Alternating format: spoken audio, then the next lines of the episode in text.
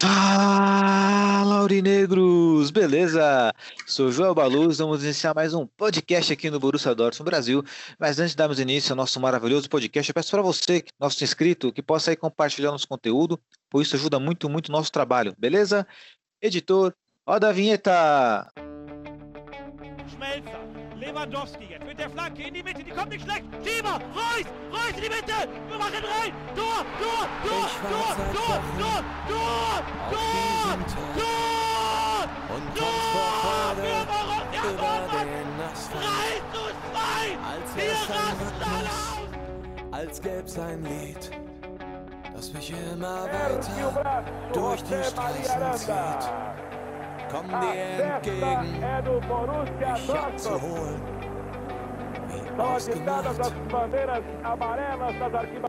zu derselben Uhrzeit, am selben Treffpunkt wie letztes Mal.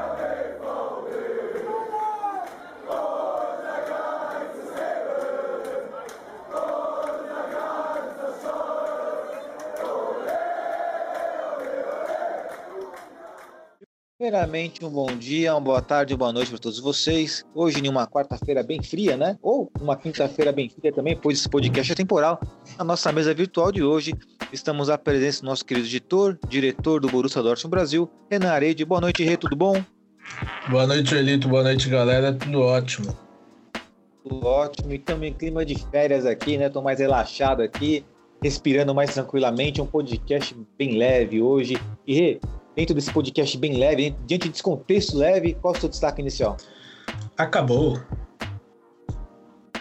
Acabou, hein? Não... Será que acabou pro Renan, né? Tudo na vida tem um início e um fim, né? E- Mas tem um recomeço também, né? Vamos falar sobre, um pouquinho sobre isso aí. E também estamos à presença do nosso querido poeta do nosso podcast, o nosso querido Breno Benedito. Tudo bom, Breno? Tudo bem, Joel? Tudo bem, Renan? Boa noite a todos, boa noite aos ouvintes. Vamos para mais um podcast mais suave, mais tranquilo. Boa, Breno, eu tenho duas perguntas para você. A primeira é o seguinte: seu destaque inicial, tá? Né? Como de praxe aqui. E o seu sobrenome, qual que é o seu sobrenome mesmo, Breno? Diório. Diório. Então vou voltar aqui, então, beleza? Vou voltar aqui. Estamos à presença do nosso querido poeta do nosso podcast aqui, o Breno Diório. beleza, Breno? Seu destaque inicial agora. Agora sim, né? Que sobrenome forte, né? Tá vendo, galera? Sobrenome bonito do nosso querido Breno. Bom, meu destaque inicial vai para o time feminino para 2022. Ó, muito interessante. Time feminino, inclusive tivemos a final da Champions League aí, né? Que acho que comentamos no podcast passado, se não me engano. Quem foi campeão? Foi o Barcelona? Putz, Foi, agora o Bar- vai- foi o Barcelona. Ganhou esse, foi esse, se eu não me engano, esse final de semana que teve. Ganhou do Chelsea de goleada ainda. Se eu não me engano, foi 4 a 0 Muito legal, muito bacana, muito legal essa pauta aí, né, do futebol, né, sobretudo pelo quesito aí das meninas, né, o futebol feminino aí crescendo e na Champions League a gente tem o mesmo, essa Champions League já tem o seu glamour, né, com o feminino fica ainda mais glamuroso. Bom, mas vamos aqui ao nosso prato principal, né, na verdade aí, né, vai, é, é bem o que o Renan colocou no destaque inicial dele, acabou, né, eu acredito que é em relação à nossa temporada. Bom, é, finalmente a temporada acabou para o Borussia Dortmund. O contexto da nossa temporada foi de altos e baixos, né? Se pudermos fazer um resumo, inclusive tem até um resumo da temporada no nosso, nas redes sociais, no Instagram. A nossa temporada começou de forma pouco desconfiada por parte de nossos torcedores em função da manutenção do técnico Favre, né, no cargo como técnico. O time viveu de altos e baixos até a demissão do Favre, depois ter City assume e aí é aquela esperança, né? O que tá pior, o que tá ruim não pode ficar pior. E quando parecia que poderia ficar pior, eis que vem uma luz ao final do túnel e o Borussia Dortmund consegue aí entrar em uma fase de ascensão, brigando por vaga de Champions League. Conseguimos a vaga para a Champions League na terceira colocação. Conseguimos aí a, um título da Pokal também, um título na temporada, um título que não vimos há muito tempo, né? Então faço a pergunta para vocês aí, é, Renan e Breno, e você tá pode, se, pode autoavaliar também essa situação no Borussia Dortmund. Para vocês, o balanço foi positivo ou negativo para o Borussia Dortmund? Rê, pode linkar com o seu destaque inicial.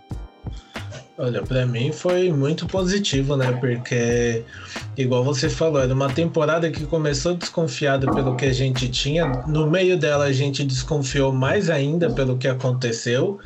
E no fim, a gente conseguiu é, nosso prêmio a luta, pela luta né, que a gente teve, que foi o título da Pocal e a terceira posição, que dos males foi o menor, né? Para quem acompanha a gente sabe que aqui nossa expectativa no podcast é, não tinha nada a ver com o que aconteceu, né?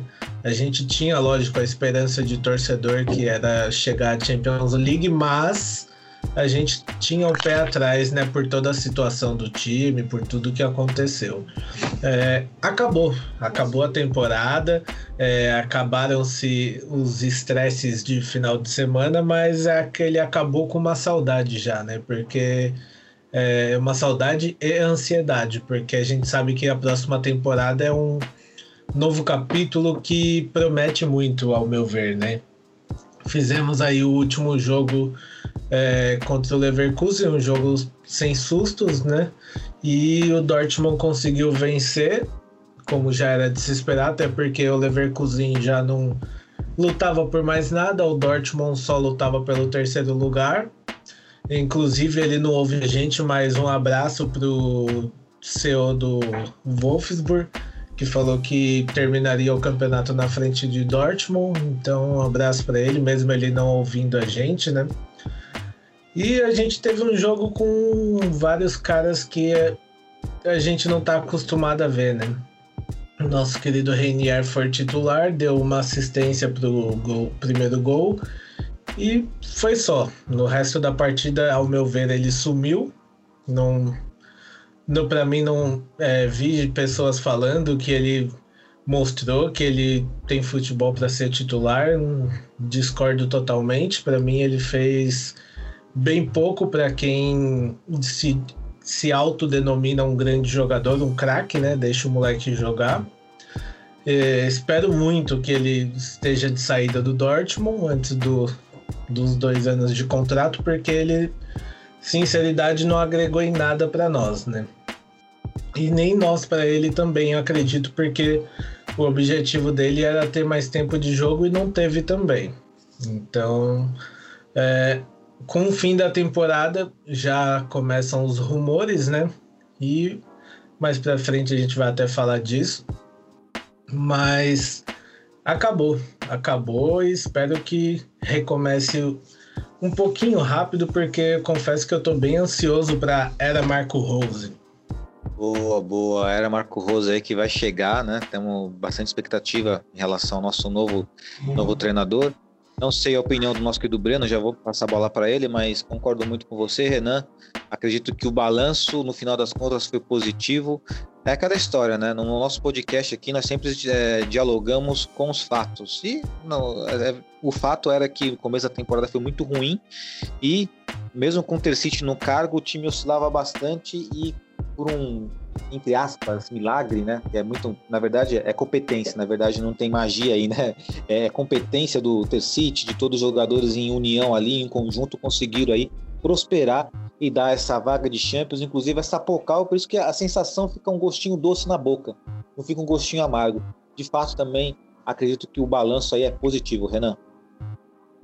E agora eu vou passar a bola para o nosso querido Breno aí. Breno, é, você compartilha com os relatores aí do balanço positivo, né? Porque é, a temporada começou oscilando e o final dela acabou de fato agradando muito de nós, né? É, se, se saldo é positivo para você, Breno, ou você acha que é negativo? Não, é, é positivo, né? Você recupera alguns jogadores, né? É, principalmente a confiança, né? Principalmente do do nosso querido como ele chama mesmo? Do. Daru? Do Daru. Do, do Daru. Do Daru. Tem tanta gente que decepcionou que tem a lista aqui, mas depois a galera fez um. acendeu aí, né? É. é do Daru, do, do Akanji, né? Você, você tem uma, uma recuperação desses, né, desses jogadores, que é bom, é um ativo do clube, né? São jogadores que é do, do Borussia, então você tinha que recuperar de alguma forma. Né? Com o Tercic eles recuperaram o bom futebol, a importância dele, principalmente do Daú, que foi em certos momentos fun fundamental, em, é, em, certos momentos foi fundamental para o jogo, para alguns lances. E para Kanji também, se firmando ali na, na defesa. É, o saldo o saldo é positivo, né? O saldo é, é, é, bem legal. É lógico que a oscilação no começo nos prejudicou muito, porque poderíamos ter brigado é, pela, pela primeira colocação, poderíamos ter brigado pelo título, né? Veio num, numa goleada, se não me engano, num, ou numa, não numa goleada, mas sim num placar um pouquinho mais elástico, a demissão do Fábio. E aí muita gente desconfiada do, do Tercic, porque ele era, era auxiliar direto dele, né, uns que estavam ali sempre perto. Mas no final ele, ele demonstrou um bom poder de reação, um domínio legal sobre os jogadores, né? E ele confirmou a vaga da Champions e, e claro, ele colocou o time como campeão da Pokal.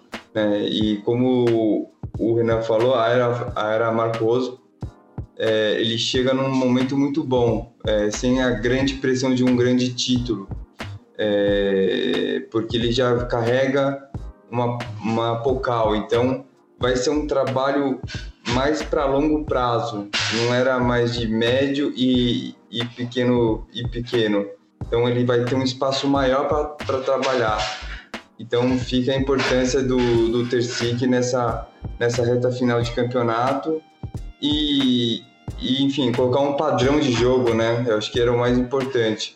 Agora vai começar um pouquinho do zero, é, porque o Marcos é outra filosofia, enfim, mas não, mas vai ter uma base, vai ter jogadores que você você tem bons jogadores ali como o Marco Reus, o, o Haaland, o Matt Hummels, é, mas aí você tem a complementação de, do Akanji, do Daru, então é, você não inicia totalmente do zero, você vai ter com, é, complementares ali de jogadores, e isso é, isso é muito importante.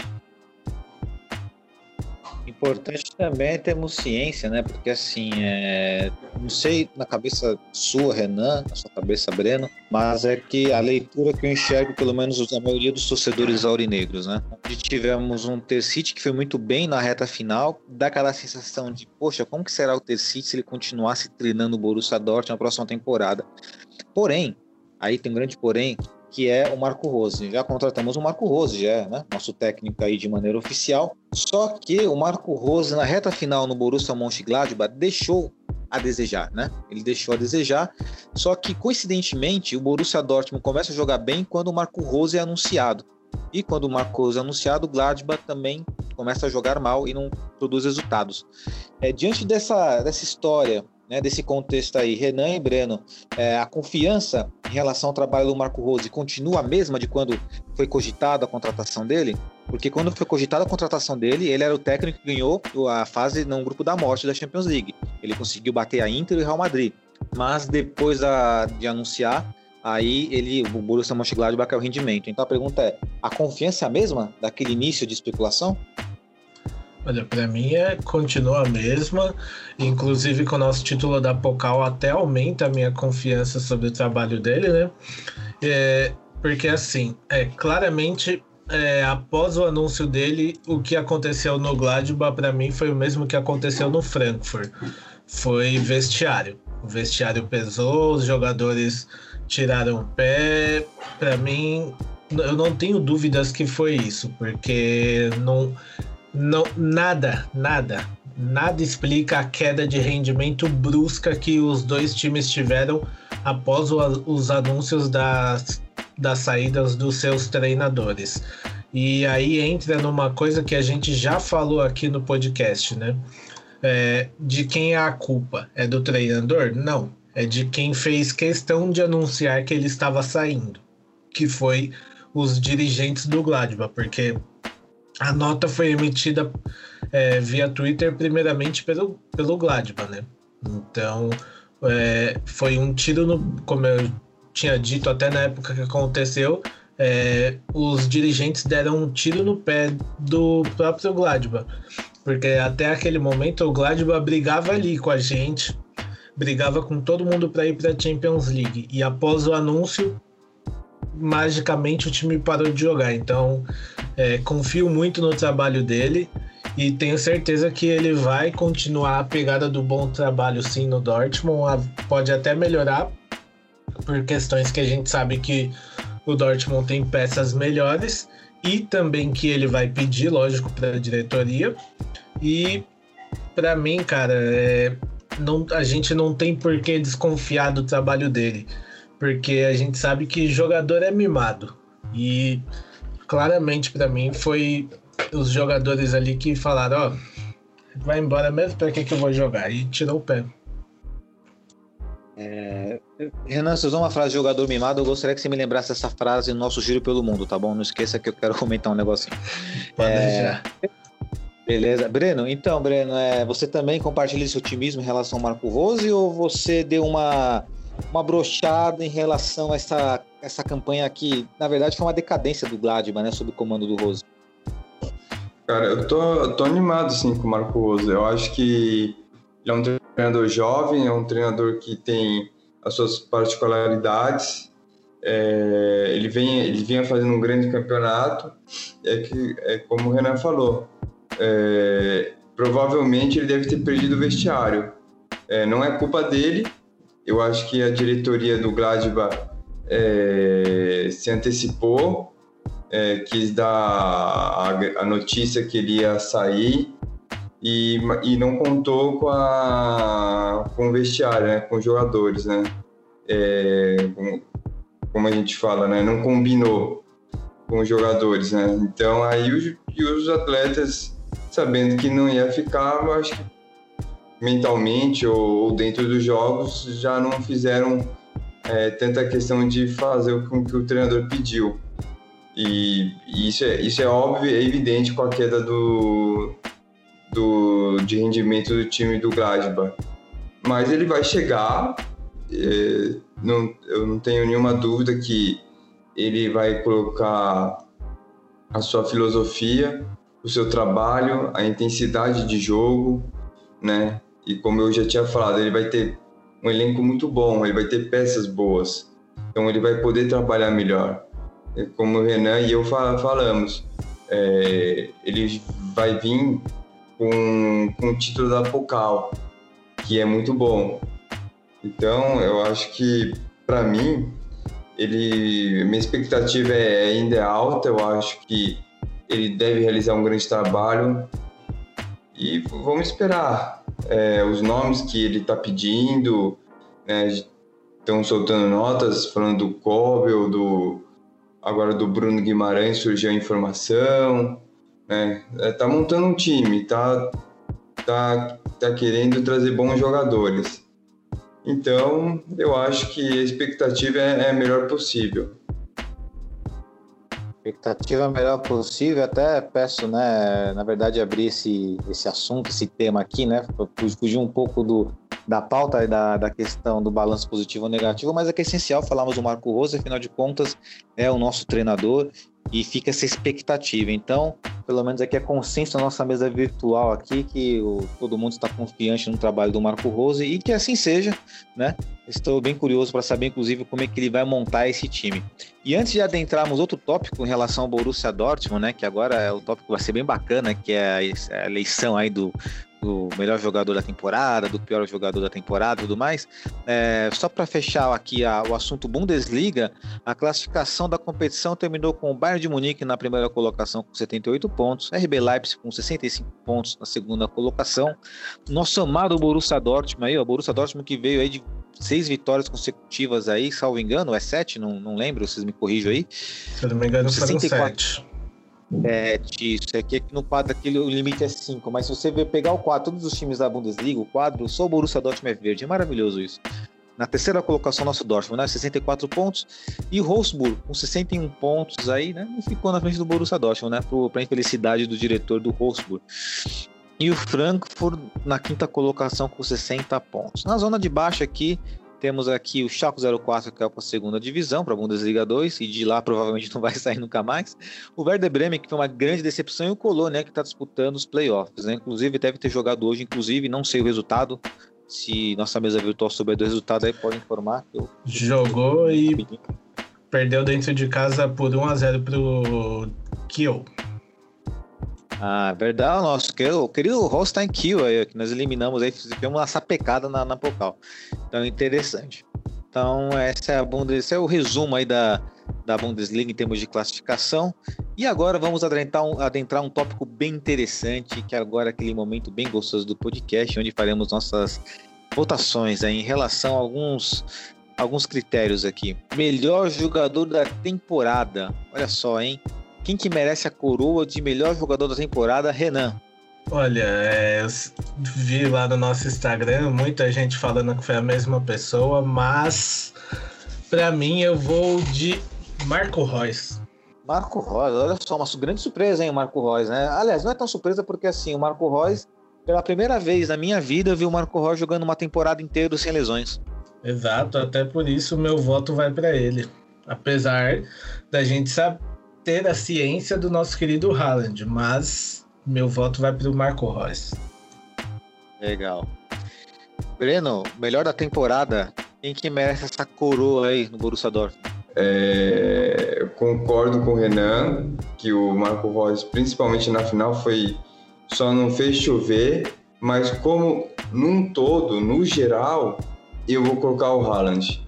Olha, eu fiquei muito em dúvida, assim. Eu acho que existe três, três, três grandes jogadores que nós temos, né? Na verdade, são três craques.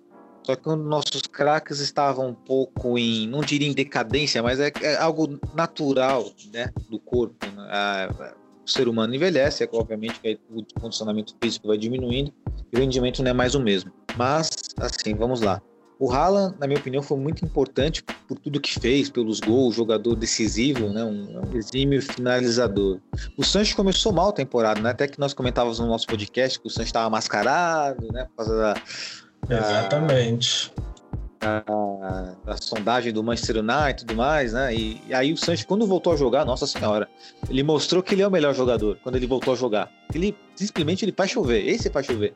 E o Marco Reus ele teve uma regularidade e cresceu também uh, já na parte final. Na verdade, o Marco Reus ele estava meio, meio tímido. Comentávamos, ah, ele, a faixa de capitão faz mal para ele, tem que se preocupar só em jogar bola, mas ele foi crescendo também junto com o Sancho. Acredito que o Haaland passou apenas um período muito ruim, que foi uma, um período de uma semana, duas semanas, que infelizmente coincidiu aí com os jogos contra o Manchester City. Por isso eu vou, eu vou voltar no Haaland. Pela, achei que ele fez uma temporada mais regular do que o Sancho Royce, mas mas ficou provado que quando o Sancho joga bola, ele é mais importante do que o outro jogador. É impressionante. Então, mas meu voto vai no Haaland. E agora vamos para. Bom, esse aqui é. Esse aqui, é, esse aqui não, esse aqui tem, tem competição sim, né?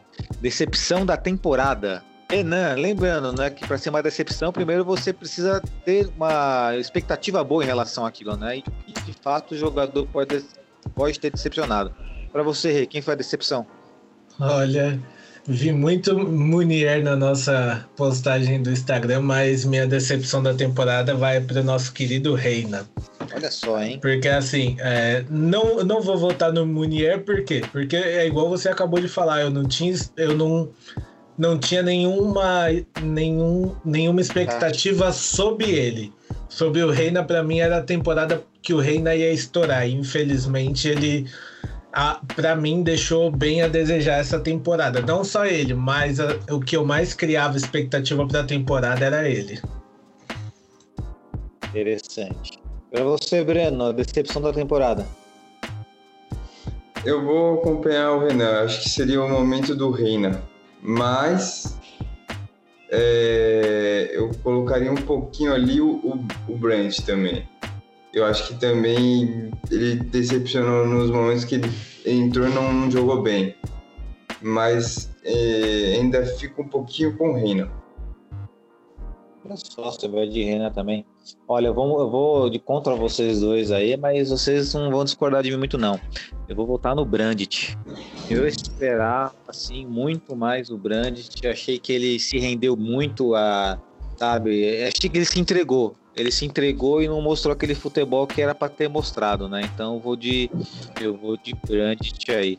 E no, e no Instagram, qual que foi a unanimidade aí, ô Rê? No Instagram, unanimidade é nosso querido Munier. Ah, beleza. E o melhor jogador da temporada foi? Haaland. Haaland, legal. Então vamos lá, né? Vamos continuar aqui. Então vamos para a revelação da temporada, né? Manda ver, Rê. Olha, é, ele já era do time, mas para mim a revelação da temporada se chama Kanji. Ele não foi contratado agora, mas se revelou para mim um zagueiro que eu tinha expectativa sobre. Interessante. O Akanji que sempre foi muito criticado, inclusive naquelas listas de brincadeira que nós fazíamos. Ah, quem deve ser dispensado? O Akanji sempre era ali o primeiro da lista, né? Interessante. Aí, de fato, como o nosso zagueiro suíço conseguiu se superar. Era muito promissor quando chegou, caiu bastante, mas finalmente tá jogando bola. Finalmente, poxa, eu vejo um zagueiro ali, eu vejo um zagueiro de verdade. Eu tô muito feliz pelo Akanji, de verdade. Eu não tenho filho, mas acredito que a sensação de orgulho seria essa, de um pai para filho, assim, sabe? Bem legal. Breno. Pô, o meu. Minha revelação também é um cara que já tava no, no Borussia, mal é, fadado ao esquecimento, mas ressurgiu. Eu, é, sempre gostei do futebol dele, quando ele jogava no, no Xará, jogava bem, e eu acho que faltava confiança. Eu acho que o Tercig deu a confiança, deu uma motivação para o Daru. É, para mim foi uma boa revelação. Então eu fico com o Daru. Bom, é, é, eu gostei bastante do critério que vocês usaram em relação à revelação, faz total sentido. Mas eu vou pegar uma revelação e vou usar mais é, na, na, no sentido literal, porque de fato eu não tinha visto esse jogador entre os profissionais e me surpreendeu bastante. Lamento por ter lesionado e perdemos aí a oportunidade, né, esse privilégio de ver o seu futebol, que é o Mococo. Gostei bastante do Mococo, achei que é um, é um jogador que complementa bem o Borussia Dortmund. É, eu vejo ele jogando como um segundo atacante, atrás do centroavante, atrás do Haaland ali, é, quebrando linha, driblando, finalizando, sendo incisivo. Então eu vou de Mococo aí, embora concorde plenamente aí com as escolhas de vocês aí do Akanji e do Daru. Afinal de contas, são jogadores aí subestimados e fizeram e conseguiram dar a volta por cima. Aliás, nosso, nosso Instagram, o jogador mais falado foi o mesmo que o Brennan, Modahu.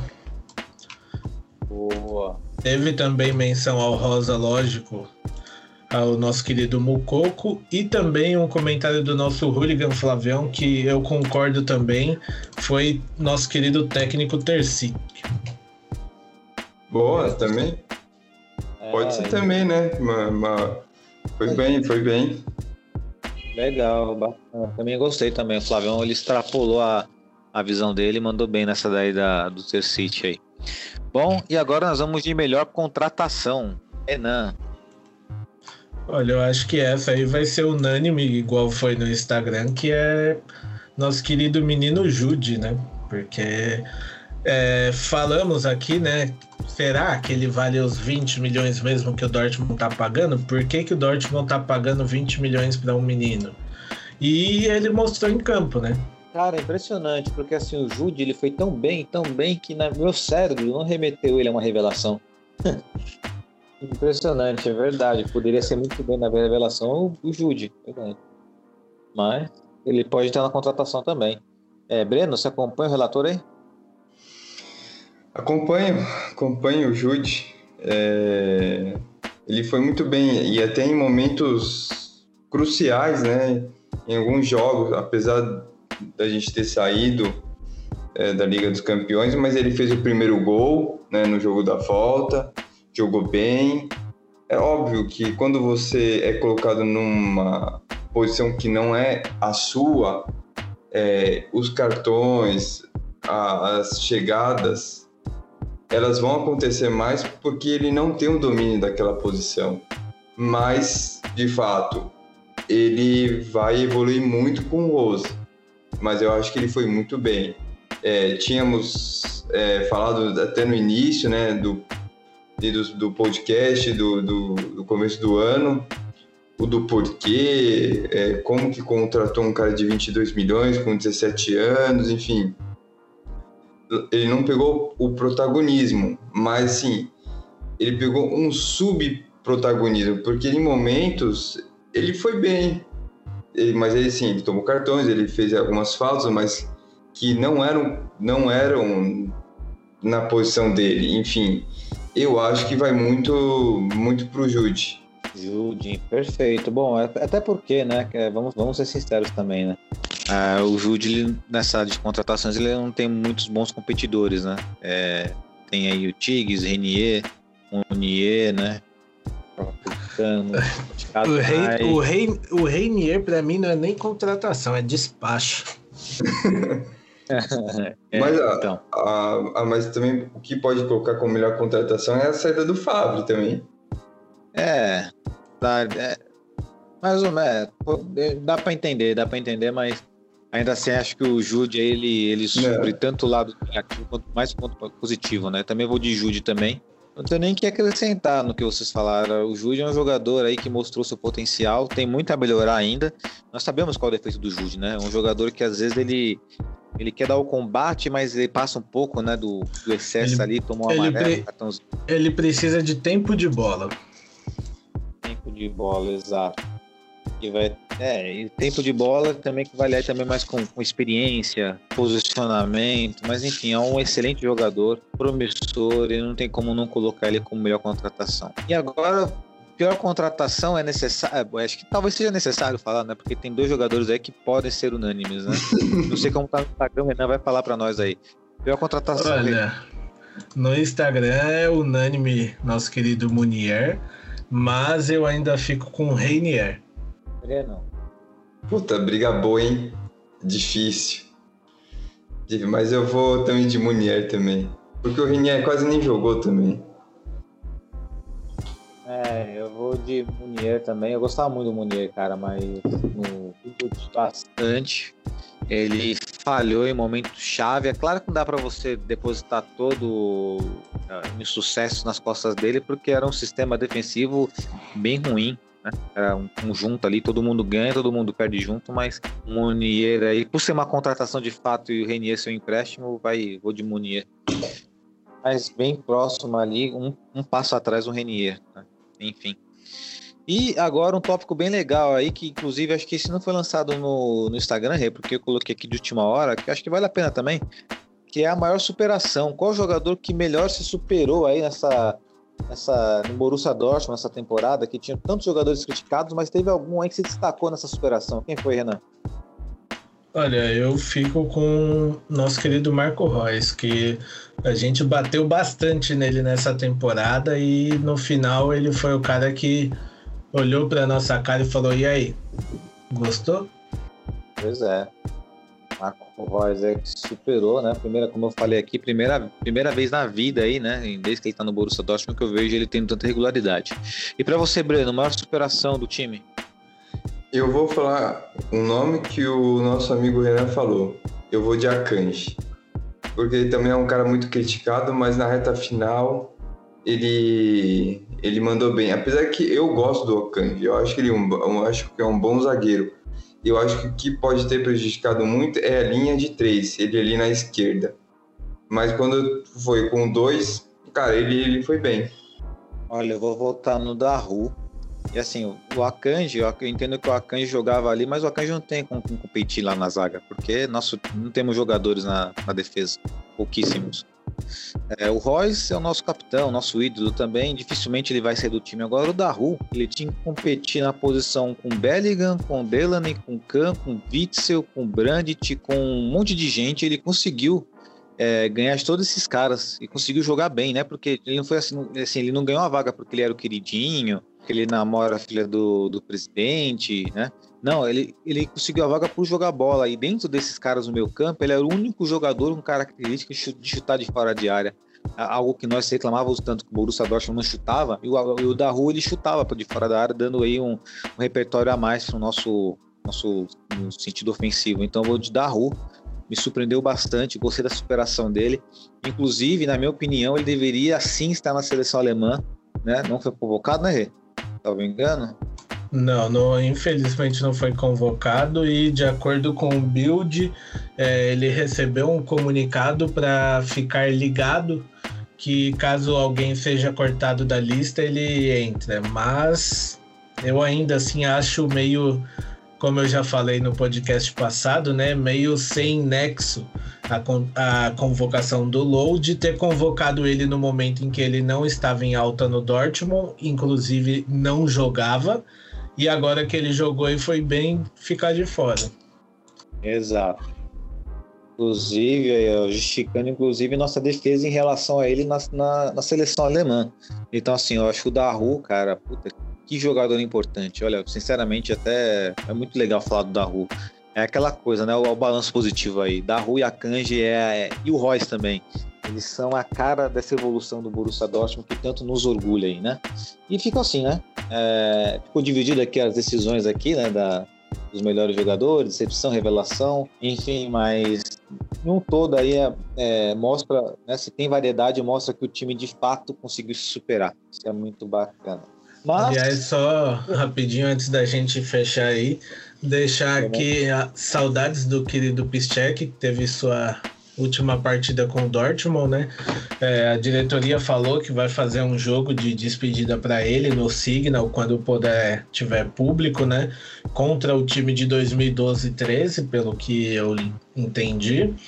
E também a despedida dos, dos irmãos, né? Do lado do Leverkusen, que o Burke até tomou o gol. Tudo bem que se o Burke tentasse, ele não ia pegar do mesmo jeito. Mas ele nem pulou na bola pro Bender, Bender marcar o gol lá de pênalti, que também fez a sua última partida, né? Sim, sim. Schmelzer também fez a. Schmelzer também fez a última também? Schmelzer, ele, pelo que eu entendi, ele continua no Dortmund é, para manter o tratamento dele, né? Que ele tá fazendo da lesão, mas não tem mais contrato, né? Então, é, acredito que pelo que eu li também, ele continua no Dortmund em uma outra função, né? Vai para algum cargo lá de futebol e, e segue no Dortmund, mas não como jogador também. E também lembrei agora que a gente teve a despedida também do árbitro, né? Que chegou à idade máxima que a federação permite e fez também a sua última partida, trocou de camisa com Haaland e foi-se embora também. Cara, eu sou contra. Eu sou contra.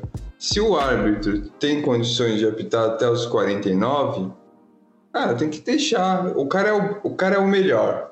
Você vai perder o melhor só porque chegar na idade máxima? Eu discordo. Eu, eu particularmente discordo.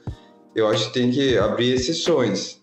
Não exceções, mas assim, se o cara for bem no teste e tal, cara, deixa mais um e vai protocolando, vai protocolando ali esse, essa questão. Eu acho que 47, cara, a idade, tipo, a idade não, não, não diz assim. É, eu lembro muito bem quando o Colina aposentou, né, que era o melhor hábito do, do planeta né, em 2002, naquela época lá. E 2002, 2003, não lembro, não lembro exatamente quando ele se aposentou, ah, o ano, né? Mas ele era um dos melhores árbitros, se aposentou também em função dessa, dessa regra aí.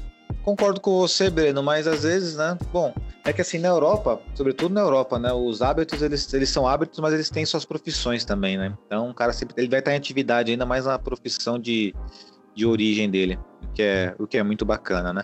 E sobre o que o Renan colocou aí sobre o Pichek, verdade, né? Sempre fazer a menção rosa ao Pichek, nós deixamos, fizemos as homenagens para o Pichek no Instagram, também podcast barra livecast. É uma lenda, é um jogador que vai estar para sempre nos nossos corações. E os irmãos Bender, o, eu vi que foi o, o Lars Bender que fez o gol de pênalti, mas os dois vão se aposentar, o Isven e o Lars? Se eu não me engano, são os dois que chegaram, que fizeram essa despedida, né? É, são gerações, né? gerações vão se se fechando, né? Vão, vão se encerrando. É, acho que o Piszczek, como provou nos últimos jogos, poderia ter sido bem mais aproveitado durante o ano, né? Poderia, poderia ser. E para mim, na minha opinião, já tinha um gás ainda para jogar, mas é, ele sabe o que ele faz, né? E em relação aos Benders, fica aí também a menção rosa ao Sven Bender, que era o nosso atleta, nosso volante, nosso cão de guarda, que fez uma história no Borussia Dortmund. Inclusive, é, se eu não me engano, a camisa dele está eternizada no Museu do Dortmund por aquela, entre aspas, defesa, né? Contra o Bayern na Pokal. Sim, sim. Era um jogador que ele tinha muita, muita alma, muito coração. O único, o único pecado dele, né, infelizmente, era as lesões. Ele se lesionava muito. Mas, né, quem está no Borussia Dortmund não se lesiona, né? Essa é a grande questão. Bom, e agora dando continuidade aí, né? Estamos falando aí da aposentadoria do Pichek, estamos falando aí de jogadores aí de pior contratação, melhor contratação. Nada melhor do que falar do mercado da bola, né? O mercado europeu aí. E temos algumas novidades, Renan, que você pode trazer de destaque aí do mercado da bola aí, na, nesses sondagens aí. Olha, vou começar aqui pelo Dortmund, né? Uma notícia que movimentou hoje aí que é a possível, o possível interesse do Dortmund, né? No Bruno do Lyon. É, de acordo aqui com a TNT Sports, né, que eles colocaram hoje, o Borussia Dortmund tem interesse nele, mas ainda não é, começou as tratativas para a contratação dele, mas tem interesse. Eu sinceramente discordo até discordo não, é, desacredito por conta do valor que eles colocaram nessa matéria, que é o valor de 30 milhões, né?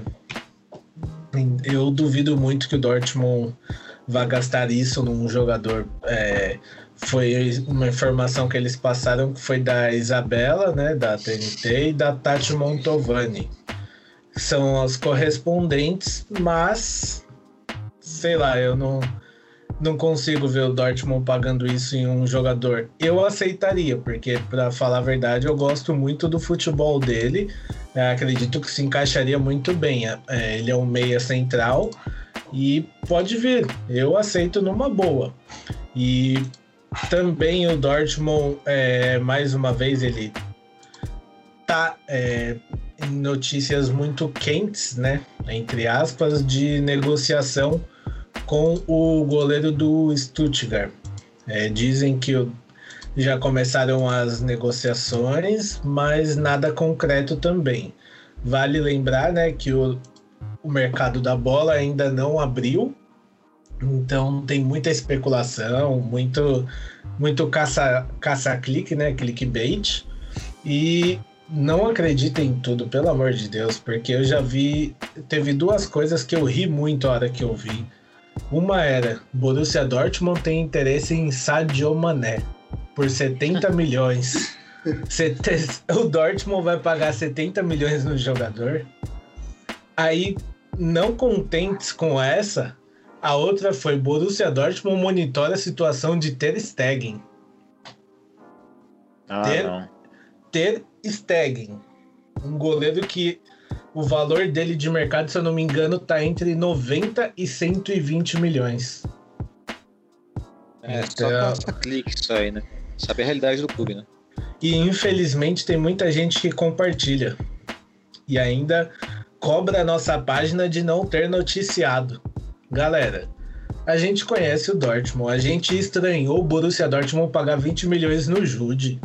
Você acha mesmo que eu vou achar normal o Dortmund pagar 70 no Mané? 120 no Ter Stegen? Para, não é assim não. Mas continuando aqui, né? É, sim, sim.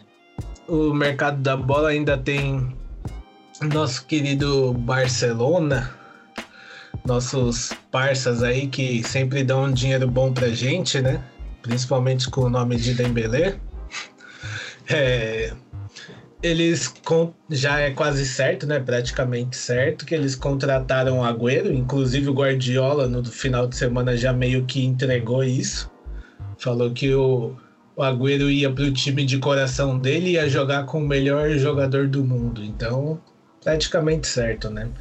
E também contratou a dizem que fechou com Memphis Depay e hoje também com o Hinaldo do Liverpool. Então, o Barcelona está movimentando bem aí.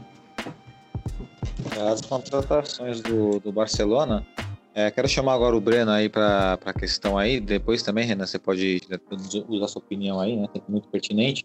Bruno Guimarães sendo cobiçado pelo Borussia Dortmund, eu acho que né, é uma informação bem válida da Isabela, porque embora 30 milhões seja uma grana pesada, sabemos que o Borussia Dortmund dificilmente paga 30 milhões, mas vai saber, né? Ele é novo, acho que vale até a pena, porque ele é um jogador muito novo, é um volante meia, né? E tem qualidade para defender e atacar, é bom jogador. E, Breno, se viesse um Bruno Guimarães, aí sim, né? Viria um brasileiro que sabe jogar bola e que vimos jogar bola também, né? Não é só por vídeo de YouTube. É verdade. É, o Bruno, Bruno vi lá no, no Audax, né? É, é um bom jogador, é um excelente jogador.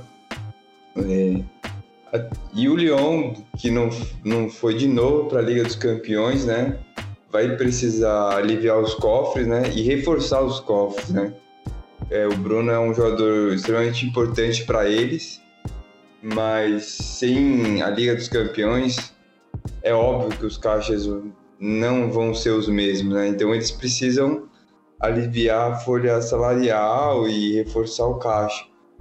É, é meio difícil o Borussia pagar 30 milhões, né? No Transfer Market, ele, é, ele vale 28 milhões de, de euros. É, então, então é meio difícil eu, se vier, como o Renan falou, eu aceitaria numa boa. Que é um jogador muito inteligente. Ele sabe jogar bola, tem um bom toque de bola, é, tem, tem umas características muito boas para o Marco Rose. Mas 30 milhões, se você pegar hoje o euro, é 7, né?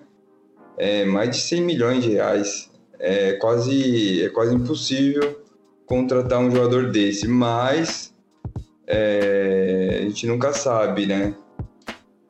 Eu, assim, eu acho que tem o aval do Rose, óbvio, eu acho que o Marco Rose já tá com aquela listinha ali, né? De, de, de plano A, plano B, plano C, enfim, tá dando as cartas, né?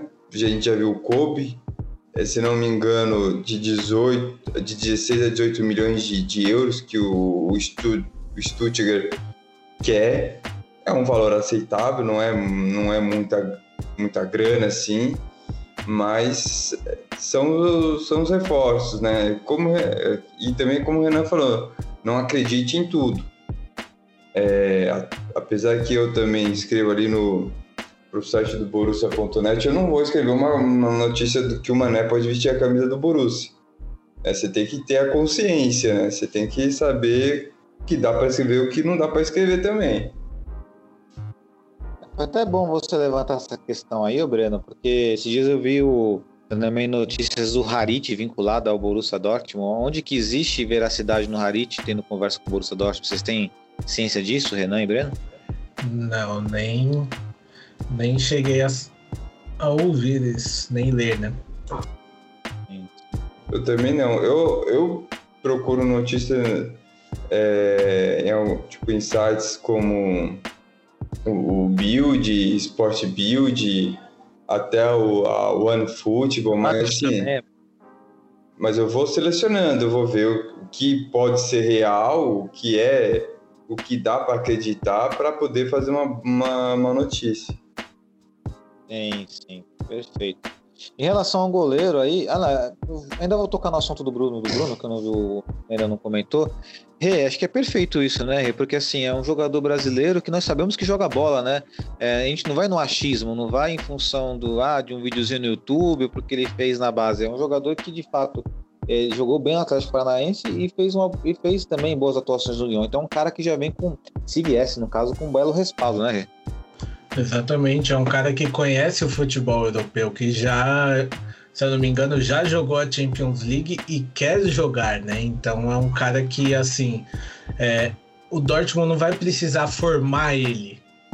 para jogar o futebol. Ele já vem com uma noção de como é o futebol europeu, de como é uma liga é, pegada, né? Então é um cara que já vem pronto para o Dortmund. O Dortmund não vai precisar deixar ele pronto. Sim. E, e, na questão do goleiro aí, que você citou o Kobel, é, 16 milhões no Kobel, você acha um bom preço? Porque assim, é, Werder Bremen caindo para a segunda divisão aí, né? Tem um Pavilenka que poderia estar no mercado, mas nunca entra. Você acha que é uma boa opção o a 16? Olha, é igual eu já falei, eu não, não conheço muito dele, porque eu não acompanhei muito mas eu acho um pouquinho caro, né? O valor dele. Não, não sei. É, entre ele, igual você falou, e um Pavilenka, eu ia no Pavilenka, que é um goleiro mais seguro. É, e, e assim, se for para trazer um goleiro por questão de idade, ser um goleiro novo, eu iria atrás do Florian Müller, do Freiburg. É, o valor dele de mercado, se eu não me engano, é 7 milhões de euros. E ele tem 23 anos. A mesma idade, né? Que eu acho que o Kobe também tem 23, se não me engano.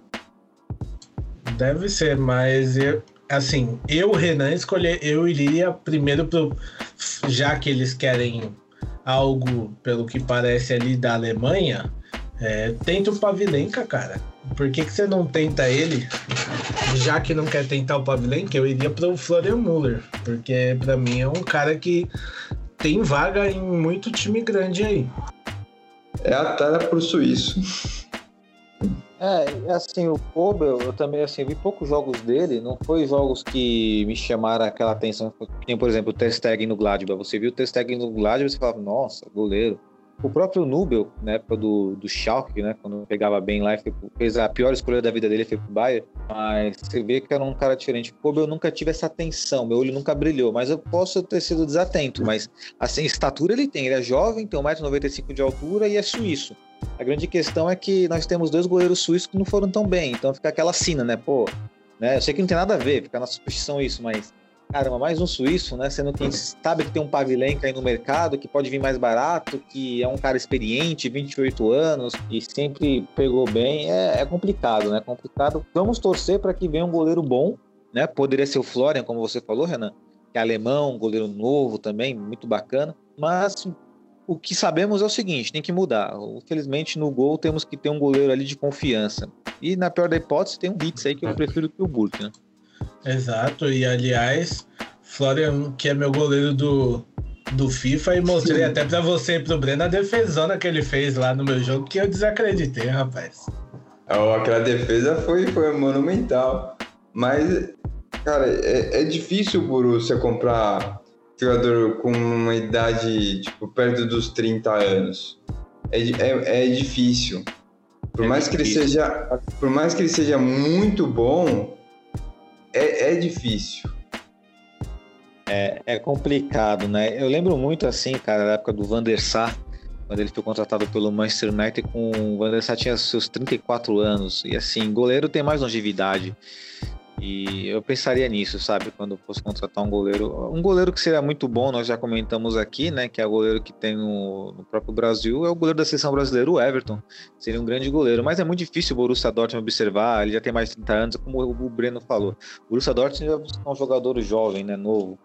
É muito perfil pegar um cara de 28 para 30. Ou ele, ou ele quer lapidar, como o caso do Jude, como o caso do Sancho ou ele quer trazer um cara é, estilo, vamos dizer assim, é, estilo quase pronto, estilo do Bruno Guimarães, ali, com 23, 24, que não é maduro, já, já tá na maturação ali, mas que pode render frutos, principalmente financeiro ali. Exato. E bom, ainda dentro desse, desse tópico do mercado da bola, do mercado europeu aí, né, dentro do que o próprio Renan colocou, o, vamos só sair um pouquinho do Borussia Dortmund para a Catalunha, lá para o Barcelona.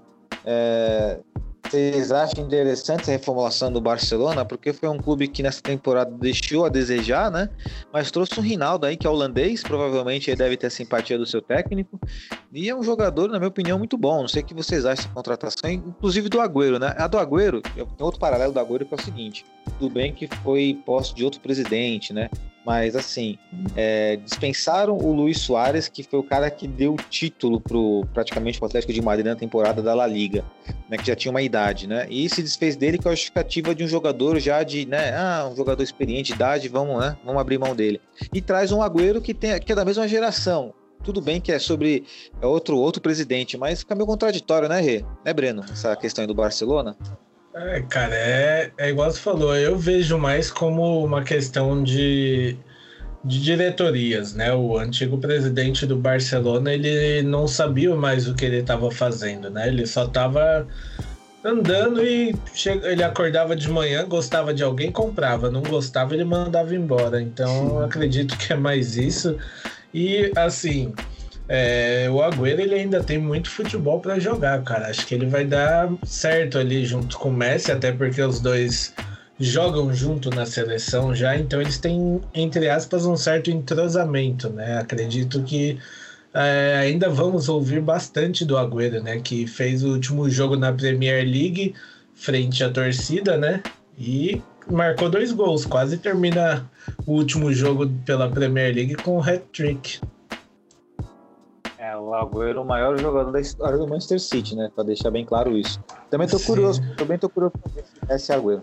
Aliás, assim, o Barcelona, ele dizem que fechou com o DP. Eu vou ficar mais curioso para ver como o DP vai se encaixar no Barcelona do que o Agüero. Acredito que o, o Agüero se entrose mais rápido do que ele. Ah, também acho também. E eu, eu, acho que o Griezmann ali não. Eu não, eu não gosto do Griezmann, né? Até no ele sempre tá no meu todo mundo gosta? Mas. Acredito que ele não deve ficar muito tempo lá, não, porque estão trazendo Agüero e Depay. É... Tem alguma coisa aí, né? É, Paris Saint-Germain deve ser o destino do Griezmann, me cobrem aí na frente aí. e você, Breno, o que, que você. Pode falar, falar Não, pode, pode seguir, na hora que você terminar eu falo. Beleza. Não, é passar a bola pro Breno, é pro Breno opinar em relação ao Barcelona e as contratações, né? É, Barcelona, na verdade, acho que o Barcelona começou fazendo suas cagadas quando. É, cagada, né? Mas, bom, essa palavra não é, não é de censura, tá tranquilo, não vai ter o pedido editor, não vai ter não vai ter. Né? Mas quando contratou o Dembélé a mais de 100 milhões, né? Aí foi fazendo, né, cagada atrás de cagada aí tentando reformular. Você acha que tá indo pelo caminho certo o Barcelona nessa questão aí de trazer um Agüero pro, pro time, o Rinaldo, Robreno? Eu, assim, eu concordo até com o que o Renan falou, mas eu acho que ainda eles ainda estão meio perdidos nessa questão de reformulação e trazer jogadores. Eu não trazia o Depay. Eu não trazia. Eu, eu não acho que ele é um jogador para o Barcelona. Não acho que não estou falando que ele é ruim, que ele é que ele é grosso, perna de pau. Eu acho que ele é um bom jogador, mas não sei se é para o Barcelona. Não sei se ele veste a camisa do Barcelona. Eu, no começo, até gostava dele, enfim, achava que ele ia ser um bom jogador e tal, mais do que ele, mais do que ele poderia ser. É, eu acho que ele, não vejo ele com a camisa do Barcelona. É, eu acho que o Barcelona vai vai estar tá passando por um período igual aquele, aquele período do final dos anos 90 para o começo dos anos 2000 até a chegada do Ronaldinho. Enfim, é, é muita turbulência política também, né? É, eu acho que vai ter uma transição a, até acertar os ponteiros. O Barcelona é, um time grande, é um time é, de tradição, sabe? É, então, existe períodos ali e eu acho que eles vão passar, já estão passando por esse período. Eu acho que vai levar um certo tempo para poder é, reorganizar o departamento é, esportivo, o departamento financeiro, o departamento estrutural. Então, acho que eles vão bater muita cabeça, mas é, acho que daqui uns 5, 6 anos, provavelmente eles vão estar melhor estruturados. Eu acho que ainda vão bater muita cabeça em contratações, como o Memphis Depay. Eu acho que não é. Eu acho que não é. Não, não que eu acho que ele é, ele é grosso, ele é ruim de bola. Eu não acho que ele é um jogador para o Barcelona. Pode concluir, Rê. É, a gente vai ter muita surpresa ainda, né? Nessa. Eu, eu acho, assim, na minha opinião, que o Barcelona vai ser o time mais ativo nessa janela de transferências e só embalando rapidinho, saindo um pouco de Dortmund. É, hoje a gente acredita que nós veremos aí pelo menos umas três saídas, ou duas, ou uma de medalhões da Inter, né? Que já declarou que vai ter que economizar, vai ter que diminuir o valor do atual elenco, né? E inclusive hoje até teve a quebra de contrato com o Conte, né? Por conta disso, porque ele falou que ele não trabalharia com menos do que ele teve essa temporada. E olha aí, vamos atrás de um Hakimi aí, pô. Pô, Hakimi seria muito bem-vindo. Tem outras peças ali muito interessantes. Interessante ponto da Internacional, porque assim, né? O Conte, ele praticamente fez a dele, né? Ele foi, ele deu o título para a Internacional e tá certíssimo, porque, poxa, se você comparar o, o, elenco da Internacional com os outros clubes da Europa, o elenco da Internacional ela não tá nem na primeira prateleira. O, o Conte tirou leite de pedra ali, praticamente. É um bom time, é um bom time, tô falando que é um bom time. Mas ele fez muita coisa. Sim, e vale lembrar também que eles têm, eles vão estar no pote 1, né, da Champions League por serem campeões. Então, também viu para para fase de mata-mata. Sim, e aí você pensa que essa temporada é, eles já não disputaram nada, né? Porque eles jogaram a Champions e só, não conseguiram nenhuma vaguinha ali para Europa League. E aí você pensa com um elenco mais fraco que esse, é, é bem arriscado, ao meu ver. E sabe que vai, na verdade, sabe o que vai acontecer, Renan e Breno? É o seguinte: a Inter vai parar de investir, vai diminuir o elenco, vai ficar com o elenco mais pobre e vai voltar a Juventus ganhar os títulos lá. Ou, ou, quem sabe o Atalanta pode chegar com uma surpresa, que eu acho difícil, mas aí a Juventus volta a ter hegemonia. É isso, acho que a Internacional estava no caminho certo, não sei eu não tô, eu não tô por dentro da administração, do dinheiro que, que corre ali e tal, mas tá indo por um caminho errado, porque você precisa ter investimentos para você manter um time, né, com títulos. Sim, eu até entrei né, no Twitter, nas páginas da Inter e tinha uma a página oficial dele, da torcida, né? Dizia que a Inter é, sempre dá uma dessas, dá um passo à frente e três para trás. É, literalmente, né? Breno?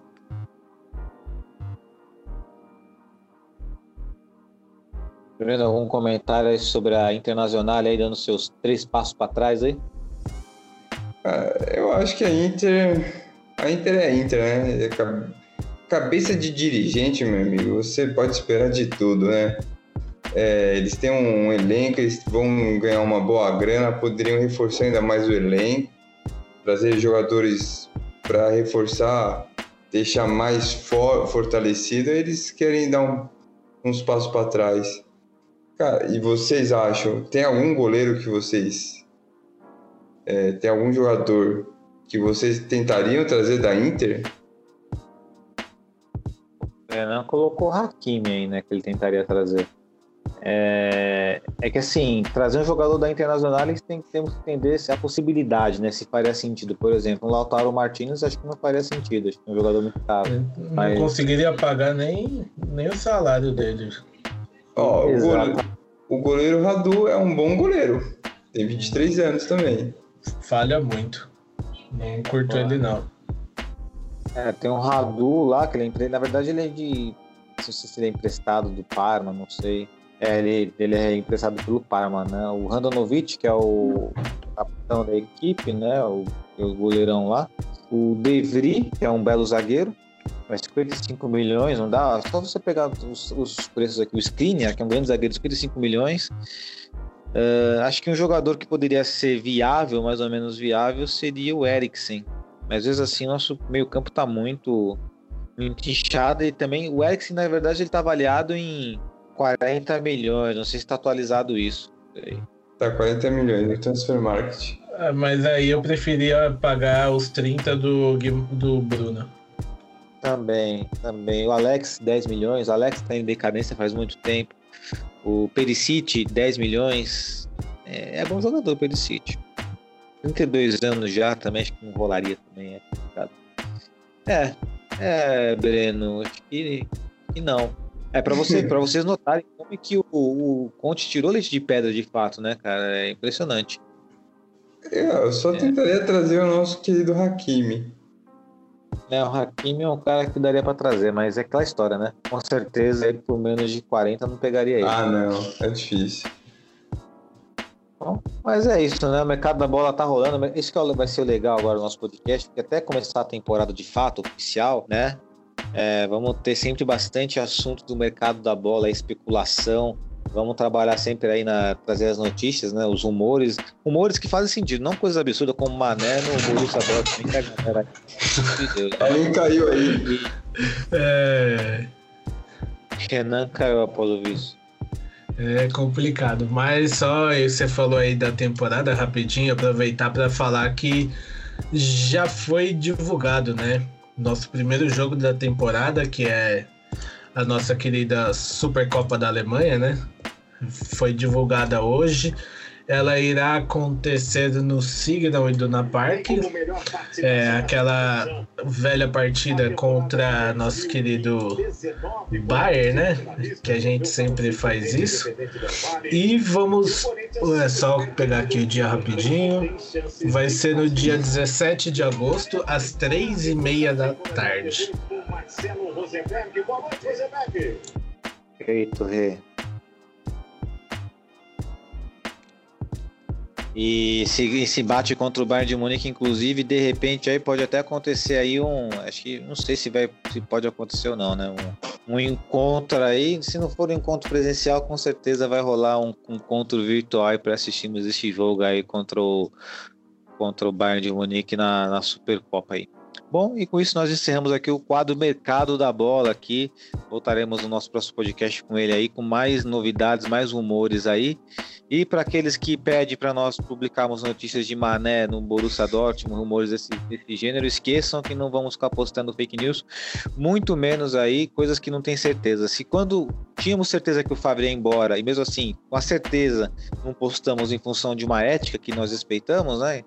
É, jornalística em relação também à notícia da diretoria oficial do Borussia Dortmund vai ser com notícia posta nós vamos nos anteciparmos, né? Então, né, vamos ter essa consciência aí. E agora vamos para o quadro aí, né, para incendiar o podcast aqui. O Todo Mundo Gosta Menos Eu aí. Não sei se vocês têm em mente aí Todo Mundo Gosta Menos Eu, mas é aquela história, né? Nós extrapolamos o patamar do Todo Mundo Gosta Menos Eu. Nós podemos colocar até situações que todo mundo gosta, mas que não gostamos. Renan, pode mandar ver aí. Adriano Imperador. Didico, né? Todo mundo fica postando meme do Didico pra lá, pra cá, rebolando, né? E Não, não curto, não. Sei lá. Não, é, não, não, não, não me desce, não. perfeito. Bom, o Breno, se todo mundo gosta, menos eu. Ah, eu vou, vou de. Acho que eu já fa... Acho que eu já falei dele, né? Mas eu não gosto do Reinaldo. Lateral. Não, não, primeira vez que eu isso. Eu, eu, eu lembro, né? Reinaldo lateral, entendi. Bom, Eu eu não gosto. gosto. Eu- todo mundo gosta, menos eu aqui, cara. Eu vou de. Polemizar um pouquinho, eu vou de Jorge Jesus, o técnico que ficou há muito tempo aqui no Brasil, hoje está na Europa. Como ele está na Europa, eu posso falar melhor dele, né? Até pela nossa política aqui de, de bom senso, de coerência dentro do nosso podcast. E, ma- e do Borussia Dortmund Brasil, consequentemente.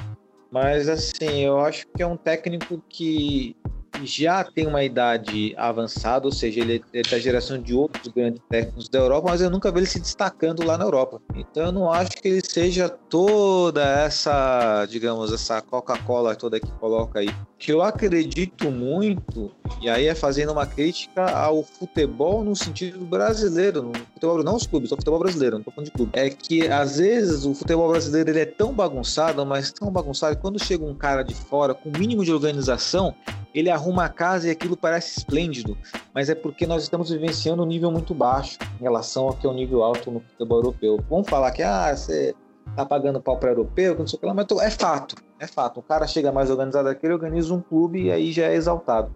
E o Jorge Jesus na Europa, pelo menos em Portugal, eu, eu, né, não, não, conseguiu aspirar melhores momentos ali em competições europeias, pelo menos eu nunca presenciei, né? Pelo menos eu nunca vi isso acontecendo. Então fica aí, meu, todo mundo gosta menos eu, né? Às vezes as pessoas é. superestimam bastante.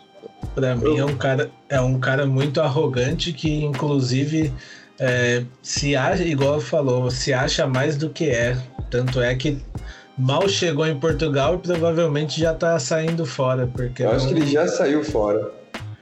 Porque não, não deu o retorno que esperavam. Então é um cara que. Assim, venhamos e convenhamos. É fácil você trabalhar com, e, é, com um técnico que um técnico trabalhar entre aspas, né? E chegar para a diretoria e falar, ó, oh, quero esse, esse, esse, esse. A diretoria te dá na mão, é óbvio que seu time vai trabalhar mais fácil. Agora é um Sim. treinador que chega e não tem o que ele precisa e faz um bom trabalho, aí sim a gente deve reconhecer o trabalho dele, mas não é, não, assim, ele faz um bom trabalho, mas não é para tudo isso que igual ele acha e igual já colocaram que ele faz, né? Exatamente. É, é, é por essa linha de raciocínio mesmo, é, é, é exatamente isso. Até, até para não dar mais o tema, né? Mas como nós estamos tempo apertado, vamos pular para o próximo quadro aqui, para o quadro Merecia Mais. Eu confesso que merecia mais, eu estou pensando ainda, não sei vocês, mas manda aí ver. Eu estou pensando ainda, pode ir, Breno. Caraca, o, o meu merecia mais, cara. Meu merecia mais vai para. Eu tenho merecia mais. Se quiser pensar enquanto pode pensar aí. Pode falar então. Para mim, eu merecia mais aí no sentido de, é, vamos lá, no contexto de mídia brasileira, tá? Borussia Dortmund merecia muito mais. E falo por quê.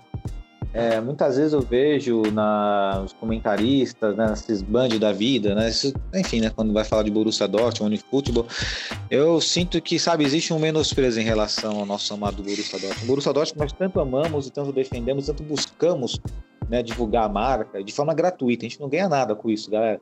A gente faz porque ama, ama o bagulho mesmo, entendeu? E aí você vê um, narrador gritando gol do rival quando o Borussia Dortmund faz gol, quando você vê, ah, matéria especial do Haaland, para que time, para que time da Europa que ele vai sair? Ainda coloca assim, que time grande da Europa ele vai sair? Como se o Borussia Dortmund não fosse um time grande. Até no nosso Só livecast, pegando pegando seu gancho rapidinho, desculpa. É, o Paco Alcácer saiu de qual time? Do Dortmund, certo?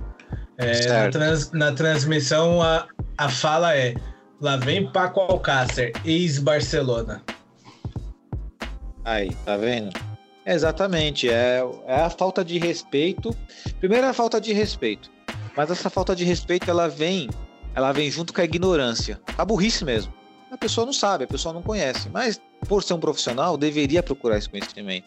E se tem esse conhecimento e sabe, então tá agindo, né, não tá agindo ali de boa fé o que eu acho muito errado. Não tem, as pessoas não têm a noção da grandeza do, do Borussia Dortmund. Para mim, merecia muito mais.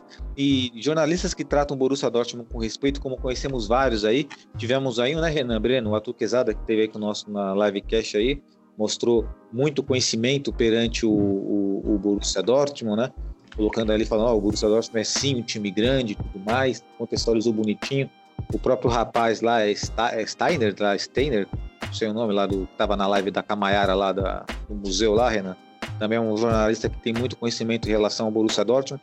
Essa galera que a gente tem que né, aplaudir, porque uma grande outra, uma grande outra grande parte da mídia estava falando besteira. Então o Borussia Dortmund, na minha opinião, merecia mais esse sentido, sabe? Mas enquanto estivermos aqui, vamos levantar essa bandeira e vamos bater de frente. Bom, falei bastante. Se isso não deu tempo de você escolher o seu merecia mais, não vai ser nunca mais, hein? Manda ver. Olha, meu merecia mais de hoje vai pro, pro meu querido, eu já falei dele, mas volta a repetir, Zagadu. Vejo muita gente desmerecendo ele e não merece isso não, porque ele tem, assim como a Kanji, ele pode evoluir muito ainda. Zagadu, que inclusive, vou até mandar um salve aqui pro meu amigo Chatson, famoso Jack, igualzinho o Zagadu Jogava na zaga, canhoto, o bicho era um trator. Só que não tinha qualidade do zagador de sair jogando. O Jack dava uns bicão pra frente, mas lembra bastante. Então passo aí a assina embaixo o Renan. Zagadu, aí respeito ao Zagadu. Pra começar, o cara que tem nome Zagadu e joga na zaga é um cara, é um cara destinado, entendeu? Não tem que falar, é ele. Acabou. Você, Breno, você merecia mais. Cara, o meu merecia mais vai pro. Eu tinha pensado, mas eu acho que eu vou dar pro Mar... pro Mar... é, Marcelinho Paraíba. Marcelinho Paraíba, cara, 131, mano. Caramba, você foi, gostei. É, jogou no Hertha Berlim, cabelo amarelinho, pá, jogava muita bola, cara. Jogava, cara, jogava muita bola. Merecia uma. Você merecia uma Copa do Mundo ali, tipo, uma convocação. É, é, tem a lenda, né, do, do, que o Edilson meio que boicotou ele, enfim, para jogar a Copa do Mundo. Mas Foi o a- França que levou. Ah, foi o França, né? Mas o Marcelinho Paraíba, puta, eu acho que ele merecia um pouquinho mais. Eu acho que ele jogou muita bola, cara. Sim, jogou. Não muita bola, mas jogou, jogou bola, assim. Tanto que jogou na, na Alemanha, é ídolo do Hertha Berlim. Legal, vou fazer aqui com vocês rapidinho antes da gente partir pro duelo de lendas, que vai ser o próximo quadro aqui. Mas rapidinho, um duelo de lendas aqui, nacional, rapidinho aqui. Vamos, três opções, tá? Vamos lá. Marcelinho Paraíba, Alex Alves, aquele que dava os golpes de capoeira, ou França? Renan. Eu vou de França. Você, Breno. Ah, não, eu acabei de falar do Marcelinho Paraíba, eu tenho que falar do Marcelinho Paraíba, né? Não posso. Que o França. Lembra o Alex, você lembra do Alex Alves? Dava os Porra. golpes de capoeira? Lembro, bom, baita centroavante também. Bom, mano, bom pra caralho. Parece os caras, né? Parece assim, né? Cara, Porra, da hora. Eu vou, eu vou de França, cara. O França que jogou no Leverkusen, salvo engano. Então, aí, ó, o cara da Bundesliga aí, ó. Da hora, legal. Bom, mas agora vamos pro duelo de lendas aí. Agora sim, é, lendas que saem faíscas douradas. Né? Não que o Marcelinho Paraíba não tenha as faíscas douradas, mas aqui é um duelo de lendas referência ao duelo que tivemos hoje na Europa League, do Vidia Real e Manchester United. Riquelme, que fez história no Vidia Real, e Verón, que não fez história no Manchester United, mas jogou no Manchester United e foi um, fez boas atuações. Um jogou como jogou na Lazio, mas enfim, né? São dois grandes jogadores, dois ícones da Argentina. Craque de bola, Renan, Riquelme ou Verón? Riquelme. Riquelme, pra mim, é um cara que é, ele remete à minha infância assistindo o jogo. As faltas que ele batia quando eu, eu assisti o jogo que tinha ele, ele no Barcelona, no Barcelona não, no Boca Juniors. É um cara que eu sempre gostei de ver jogar e pra mim, assim, é, é um dos melhores que eu já vi jogar, principalmente no quesito de bater falta. Breno? Vou de Riquelme também. Apesar que ele maltratou muito os brasileiros, mas ele jogava demais, cara. Aquela, aquela temporada com o Real, é, acho que o time merecia mais. Merecia a final da Liga dos Campeões. É, são dois grandes jogadores. Na verdade, é até uma, uma disputa, entre aspas, injusta, porque o Verón era um cara mais. Ele vinha um pouquinho mais de trás, né? Como volante, o Riquelme já era aquele meia cerebral. Mas aí você pode comparar a importância dos dois como atletas, como símbolos da Argentina, né? Cara, o Riquelme. Ah, cara, eu vou de Riquelme, vai. Eu vou de Riquelme. Eu gosto mais do Verón, mas eu vou de Riquelme. É, é, que o Riquelme, o Verón tinha uma carequinha, cavanhaque que meia na canela, maior estilo, mas o Riquelme jogava muita bola. Tem um amigo meu, aí vocês vão discordar dele. Ele fala que o Riquelme era melhor que o Zidane, mas com certeza aí vocês, vão discordar. Ou não, não sei. Pode ser. Olha, próximo- posso, posso concordar com ele, viu? Olha só, hein? Que o Riquelme é melhor que o Zidane?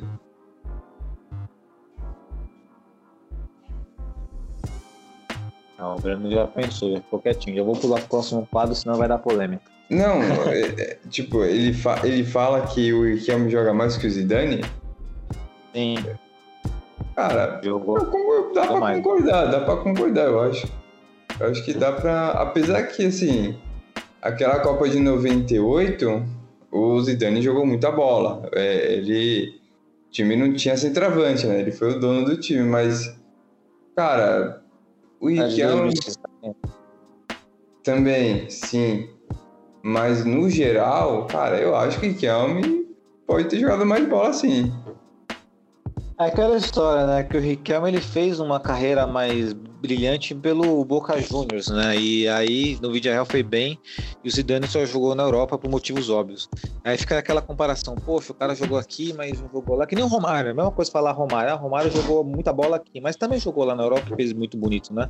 O Edmundo, acho que o Edmundo é um exemplo clássico disso, é um cara que jogou muito no Brasil e na Europa não jogou porque não se adaptou é complicada a comparação, mas enfim, né? Eu acho que não é absurdo ele falar isso. Acho que Riquelme era um craque, né? Todo mundo concorda com isso, então. Aliás, prefiro o Riquelme, porque muito jogador aí, modinho que a galera curte aí, né? Começa com Ney e termina com Marco. Continuando aqui, é, nosso giro pelo. nosso giro pelo mundo aí. Ah, não, não. É, giro pelo mundo. Agora o giro pelo mundo é rapidinho aí. Manda ver. Giro pelo mundo vai pro título de hoje do Submarino Amarelo, que jogou bravamente contra o favorito Manchester United, né? E conseguiu o título após oh, 10 cobranças, 11 cobranças de pênalti. Com o gol. A, cada batida, olha que me surpreendeu, viu? Os caras do Submarino Amarelo mandando bola no ângulo, mandando bola cavadinha, que eu fiquei até surpreso, mas foi um título muito merecido porque o vídeo real desde o começo do jogo não, não teve medo né, do bicho papão Manchester United. É, e o Nai, técnico do é real, é o Mr. Europa League, né? O cara sempre vence a Europa League. Já já vai chamar o, o, o Nai League, porque o cara é, é doido. E fica o gosto amargo pela segunda temporada seguida para a torcida do United, né? São dois vices em duas temporadas seguidas. Verdade, ah.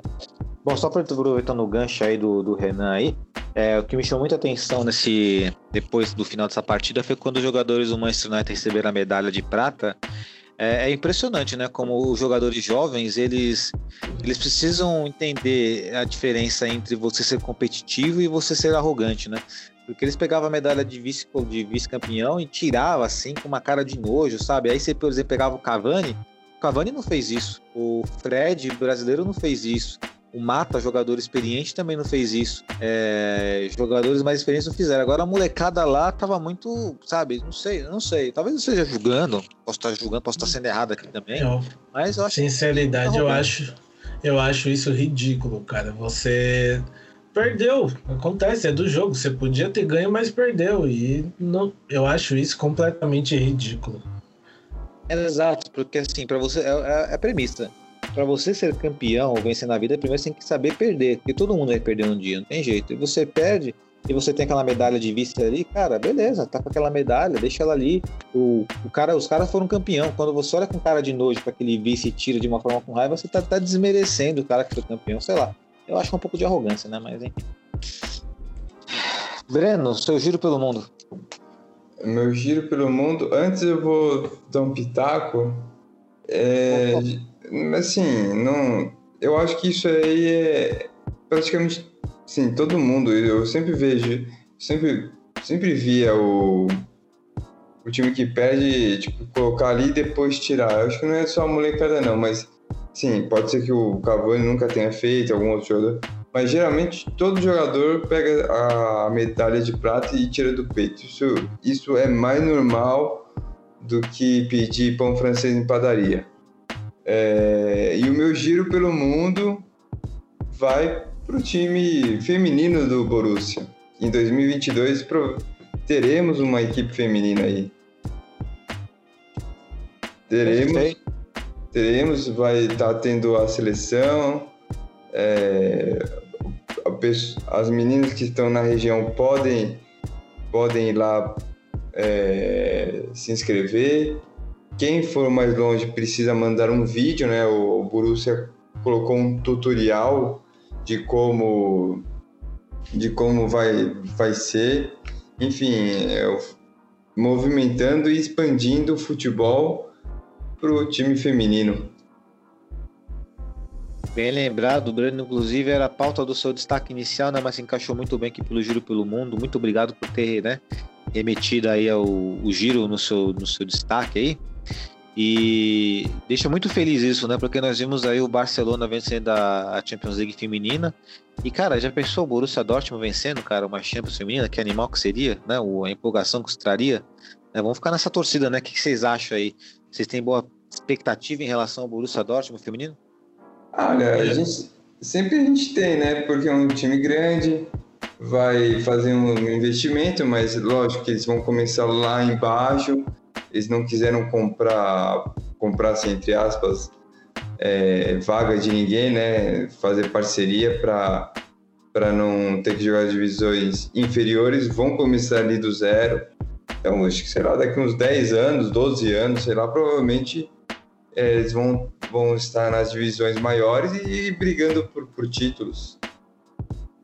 Renan?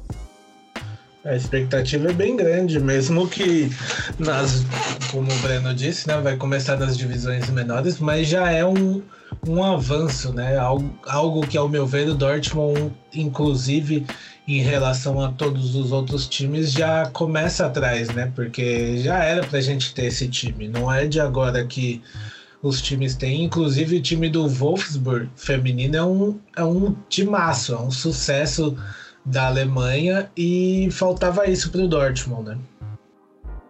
Possui uma potência né, no futebol feminino, de fato. É, ainda bem, né? Ainda bem que finalmente o Borussia Dortmund acordou para isso e tomara, como você falou, começa atrás, mas vamos ficar na, na torcida aí, né? E é muito bom ver a mulher jogando bola. E assim, é, aí é algo meio que particular, subjetivo da minha pessoa, né? No colegial, eu moro, como eu morava no bairro da Moca, ali na Rua Javari, Juventus, o Juventus investia muito na, na base do futebol feminino. E as meninas jogavam na nossa escola, as meninas, nossa, elas jogavam, destruía todos os times masculinos, acabava, jogava muito. Inclusive o time que eu fui campeão interclasse, o nosso goleiro era uma, era uma mulher, uma menina, né? Que ela acabou entrando na regra ali, que nós não tínhamos goleiro da minha sala e catava muito a mim. Nossa, era espetacular. Então aí sou até suspeito para falar aí da admiração do, pelo futebol feminino aí, porque já tomei muito rolinho já. Mas também já fui muito admirado. Porque, nossa, como ele é forte, ele joga, joga com muita habilidade, mas joga com a força. É que é, é mal sabia que me inspirava no Kohler. ai, ai.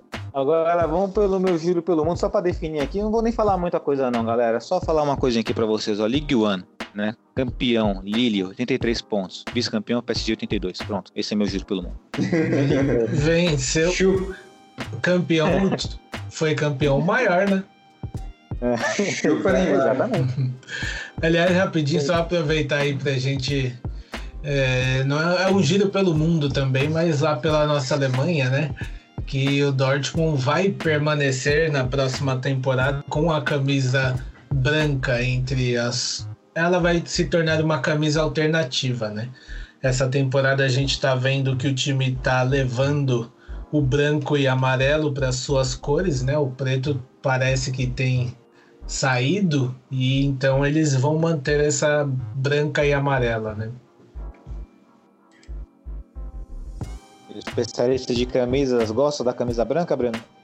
Ah, eu, eu tenho ela, eu gosto, acho bonita.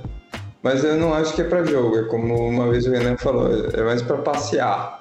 Mas é bonita, eu, eu corro com ela também, enfim, eu acho bonita.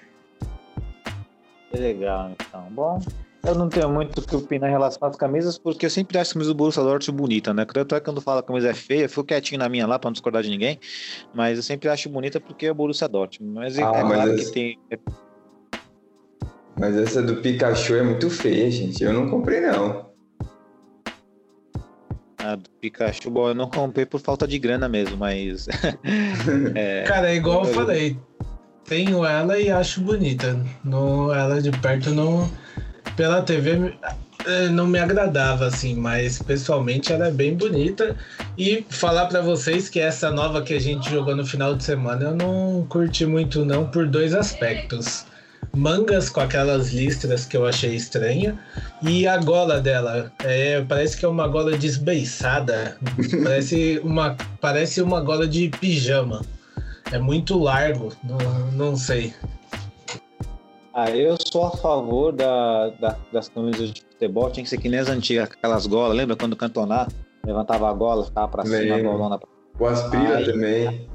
As exato, tinha que ser daquele jeito, cara. Porra, muito animal, que é isso, velho? Puta, o negócio era. Ó, ô, que é isso? Puta estilo, cara. Ah, não. Eu vou até Ah. colocar, vou a minha aqui, vou levantar a gola e vou ficar dando pela cara, só pra lembrar disso aí. Eu faço isso com as camisas polo, eu deixo levantada.